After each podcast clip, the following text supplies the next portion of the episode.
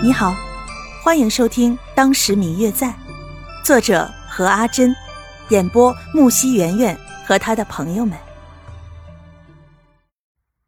第五集，那幅画确实只是赝品，真正的画在几十年前的一场大火便已经烧掉了。这幅画。是当时的屋主凭印象画出来的。萧元干笑了两声：“婆婆，我只是看那幅画比较新，不像是供奉几百年的样子。”没事儿，那也确实不是真品。你这女子还挺细心的。婆婆，你老是说那位画中女子是位奇女子。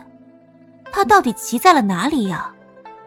啊，你们喝点茶，天还早，我就把这个女子的故事讲给你们听吧。这个画中的女子名叫白若秋，也是在这种初秋的季节出生的。出生的时候，白家院子里的菊花开得正好，很是讨人喜欢，于是。依倾诉若九秋之菊之意，取名为若秋。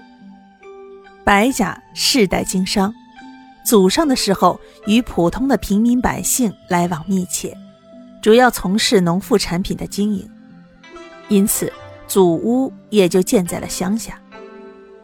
到了当时的白家主人白瑶祖上的时候，家道已经衰微了，为了维持这个家不败在自己的手中。便开始改变家族里的传统经营方式，想要扩大产业。但是因为这个弊病不是一天两天产生的，而是好几代了，所以一直到了白瑶的父亲手中，才算是正式有了门路。但是不幸的是，白瑶的父亲过世又早，只单单的留了一个白瑶支撑快要破碎的家。白瑶自小就跟着父亲处理一些事务。对于家里的情况了解的十分清楚，知道要振兴十分的困难，只感觉自己有心无力。但是又是父亲的遗愿在，所以很早就开始接受家里大大小小的生意，整日走南闯北的四处奔波，很大一部分的时间都没有在家里。但也正是因为这样，才有机会认识了妻子刘氏。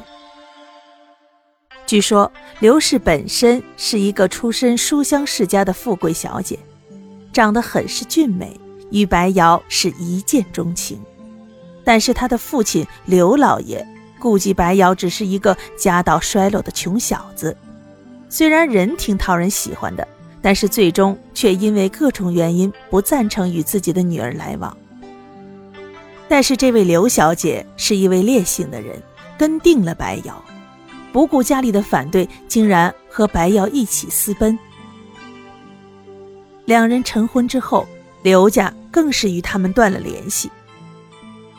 这白瑶与刘氏成婚之后，两人十分的恩爱，可以说是形影不离。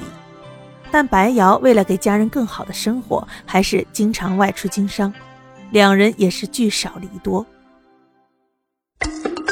嗯嗯。我最亲爱的小耳朵，本集已播讲完毕，感谢您的收听。如果你喜欢这本书，欢迎您多多的点赞、评论、订阅和转发哟。当然，也可以在评论区留言，我会在评论区与大家交流互动的。喜欢这本书就给他点个赞吧，你的点赞和评论是我们创作最大的动力。感谢您的收听。